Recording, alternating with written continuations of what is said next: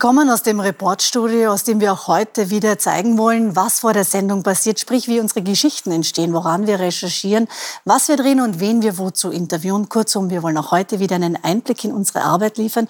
Diesmal mit Julia Ortner. Hallo Julia. Hallo Susanne. Und diesmal geht es um die SPÖ. Ihr habt an einer Geschichte recherchiert, denn nach nicht einmal neun Monaten im Amt, ist SPÖ-Chef Andreas Babler mit internen Querelen und Querschüssen konfrontiert. Jetzt fragt man sich, wir kennen das ja. Was ist da los, Julia? Gibt schon wieder eine Obmann-Debatte? Ja, wir sehen natürlich, Andreas Babler hatte in, in dieser ersten Zeit, da gab es ja zuerst sehr viele neue Mitglieder. Äh, er war mit einem kantigen linken Kurs durchaus erfolgreich bei der linken Seite der Partei. Aber natürlich eine Partei wie die SPÖ, die als Kanzlerpartei immer über ihre Milieus hinausgegangen ist, wenn sie erfolgreich sein wollte, äh, die tut sich jetzt dann halt, muss auch neue Zielgruppen ansprechen. Und das ist die Diskussion der Breite, die jetzt in der SPÖ äh, hineinkommt. Und das Ganze natürlich auch vor dem Hintergrund, dass wir sehen, dass sowohl SPÖ als auch ÖVP als einzige Großparteien derzeit eigentlich in den Umfragen um Platz zwei kämpfen, hinter der FPÖ. Und beide versuchen natürlich da neue Zielgruppen anzusprechen. Mhm.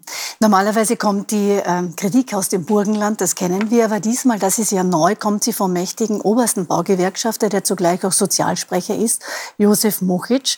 Der hat in einer kleinen Zeitung, in einem Interview, muss man sagen, gesagt, ähm, Andreas Babler soll weniger links, mehr mittiger, pragmatischer werden und kein Schreck für die Wirtschaft, salopp gesagt. Wie sehen denn das eigentlich die Funktionäre, also die wirklich wichtigen SPÖ-Mitglieder, die es ja braucht, um in einer Wahl dann für die SPÖ und für Andreas Babler zu laufen? Ja, Martin Busch war ja eben, unser Kollege war ja in Koblenz bei der Aschermittwoch-Rede letzte Woche. Und er hat eben dort festgestellt, dass das Stimmungsbild, mal grundsätzlich muss man sagen, Andreas Babler ist aufgetreten, wie wir ihn kennen, sehr herzlich, alle umarmend. Also ich sage, umarmungsmäßig ist das ähnlich wie bei Karl Nehammer bei seiner Österreicher, jeder wird umarmt und geküsst und begrüßt. Ähm, Inhaltlich war es so, das Stimmungsbild, das Martin Pusch geschildert hat in den Interviews mit den Funktionären, Funktionärinnen, dass eben, das würde ich sagen, ein, ein geteiltes war. Es gab durchaus Stimmen, die sagen, ja, wir sollten mehr in die Breite gehen, wie der Herr Muchic sagt. Äh, Sie sagen es mit anderen Worten, aber thematisch in diese Richtung. Es gab aber auch Leute, die eben gefunden haben, Andreas Babler macht das ohnehin mit diesem klaren Profil so gut äh, und mit seiner Art, dass das nicht notwendig ist. Also es war sehr, äh, sozusagen beides da. Was ganz klar war, es gab keine, äh, also sozusagen das Interesse an einer Obmann-Debatte war in Koblenz nicht zu spüren, weil natürlich die Partei weiß, jetzt kommt die EU-Wahl, die Nationalratswahl. Äh, das wäre keine gute Idee. Und dazu habt ihr auch O-Töne eingefangen, wie wir das ja nennen bei uns im Report beziehungsweise im Journalismus, kurzum Interviews mit Funktionärinnen und Funktionären gemacht. Genau, und da äh, wäre es vielleicht ganz interessant, es gab dann den Bürgermeister von Knittelfeld, das Koblenz ist in der Nähe von Knittelfeld, der da eben einen interessanten Vorschlag hat für mehr Breite in der SPÖ, den er Martin Busch unterbreitet hat und den hören wir uns jetzt bitte an. Ihr wisst, dass ich äh, beim DOSCO-Zelt bin mit, mit äh, einer Obergrenze für Asylwerber und so Geschichten. Da müssen wir schon hin, glaube ich.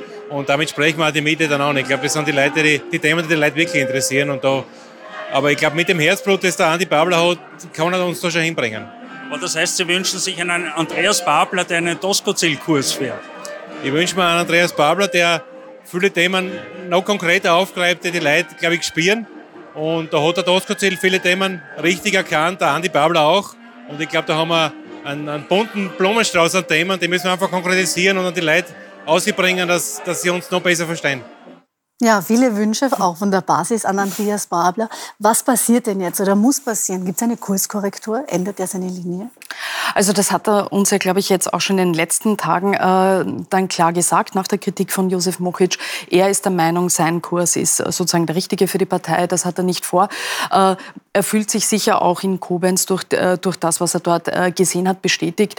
Und ich denke, da können wir uns jetzt nicht erwarten, dass er uns etwas anderes anbieten wird bleibt spannend, wie es die nächsten Monate weitergeht. Danke, Julia. Danke, Susanne.